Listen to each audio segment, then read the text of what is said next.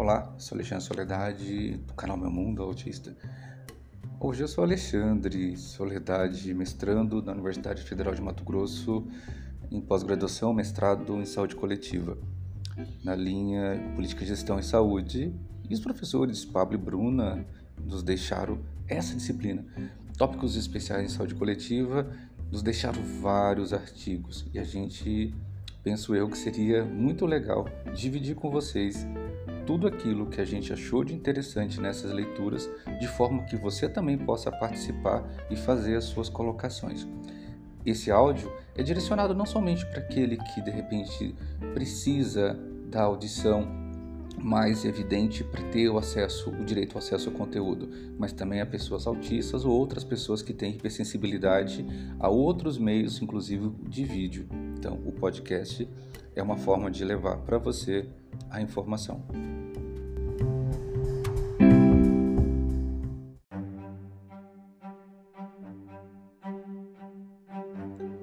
Resenha e apontamentos encontrados nas leituras propostas para a aula 1 de Tópicos Especiais em Saúde Coletiva. Alexandre, Alane e Larissa é assim encontram. Primeiro, partindo de Foucault.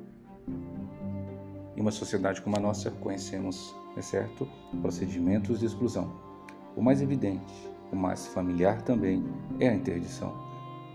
Sabe-se bem que não se tem o direito de dizer tudo, que não se pode falar de tudo em qualquer circunstância, em qualquer um. Enfim, não pode falar de qualquer coisa. Tabu do objeto, ritual da circunstância, direito privilegiado ou exclusivo do sujeito que fala.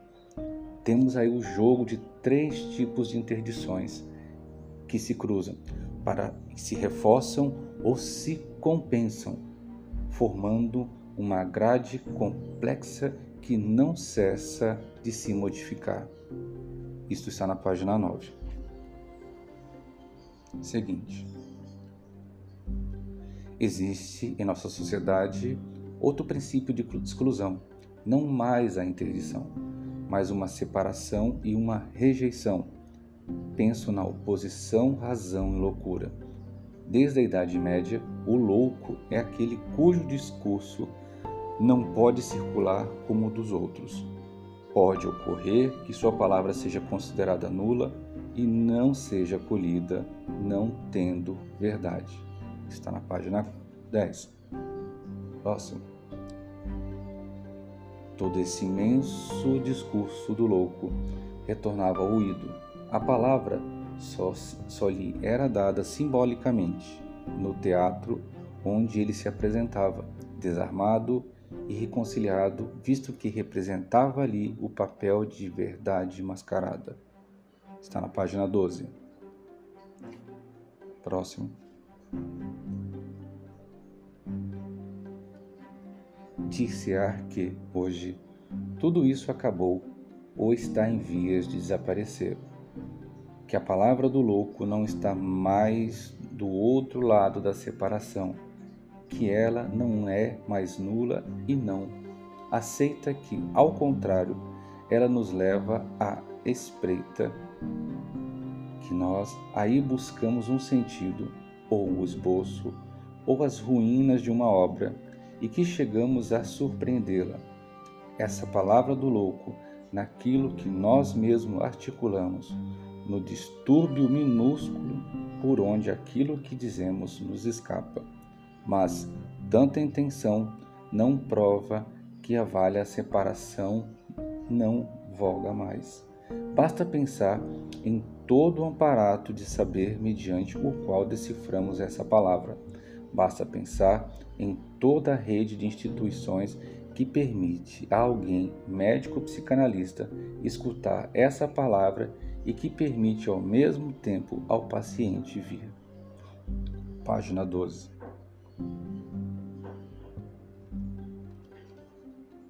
Próximo. O novo não está no que é dito, mas no acontecimento de sua volta. Está na página 26. Creio que existe um terceiro grupo de procedimentos que permitem o controle dos discursos. Dessa vez não se trata de dominar os poderes que eles têm, nem de conjurar os acasos da sua aparição. Trata-se de determinar as condições de que seu funcionamento de impor aos indivíduos que o pronunciam. Está na página 36. Próximo.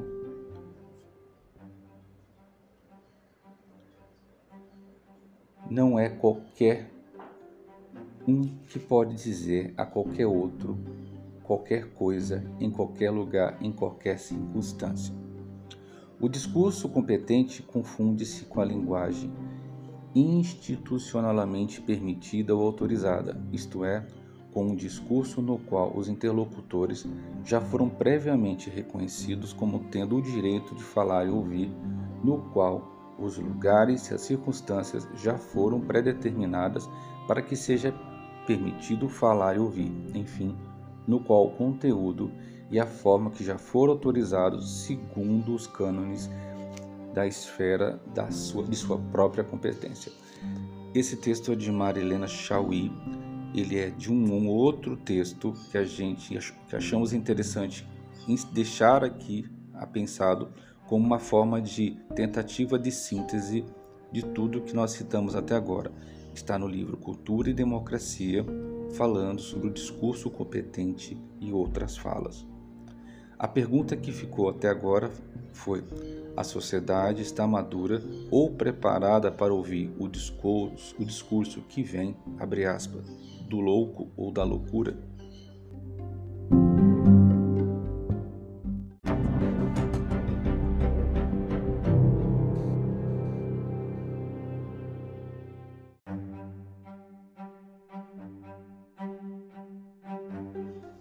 Continuando, aula 1, tópicos especiais em saúde coletiva. Um outro artigo, A Verdade e Diferença no Pensamento, de Michel Foucault, César Candioto. Texto citado. Em consequência, ninguém é exclusivamente qualificado para enunciá-la. Estamos falando aqui da verdade. Parêntese. Do mesmo modo que no início da empresa ninguém é desqualificado para tal, desde que estejam à sua disposição os instrumentos imprescindíveis para descobri-la, as categorias apropriadas para pensá-la e a linguagem adequada para formulá-la por meio das proposições. A concepção filosófica da verdade caracteriza-se como tecnologia de demonstração e de direito universal. Está na página 204. Para Foucault, a verdade é indissociável à singularidade do acontecimento. Página 204.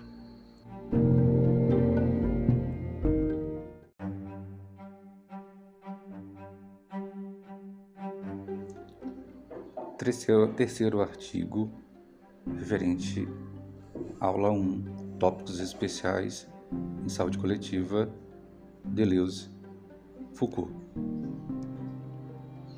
Não é necessário ser alguém para produzir o enunciado. O enunciado não remete a nenhum cogito, nem a nenhum, nem a, a algum sujeito transcendental que o tomasse possível, nem sequer um eu que o pronunciasse pela primeira vez.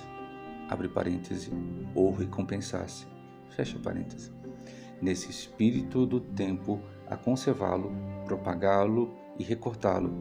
Existe, é claro, lugares do sujeito para cada enunciado, por sinal bastante viáveis, mas precisamente porque o enunciado é objeto específico de acúmulos, de um acúmulo através do qual ele se conserva, se transmite ou se repete. Está na página 16. Em suma, a ciência se localiza no domínio do saber que ela absorve numa formação que é, por si própria, objeto de saber e não de ciência. O saber não é ciência, nem mesmo conhecimento. Ele tem por objeto as multiplicidades anteriormente definidas, ou melhor, a multiplicidade exata que ele mesmo descreve com seus pontos singulares, seus lugares e suas funções. Página 30.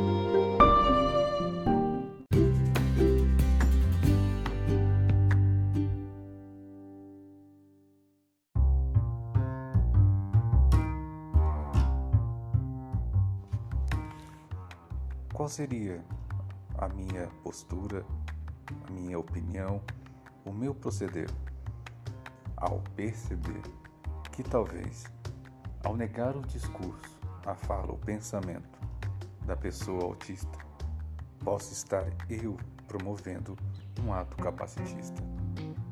Ao de repente falar sobre o autismo sem consultar o autista, um congresso, um seminário sobre o autismo sem autistas.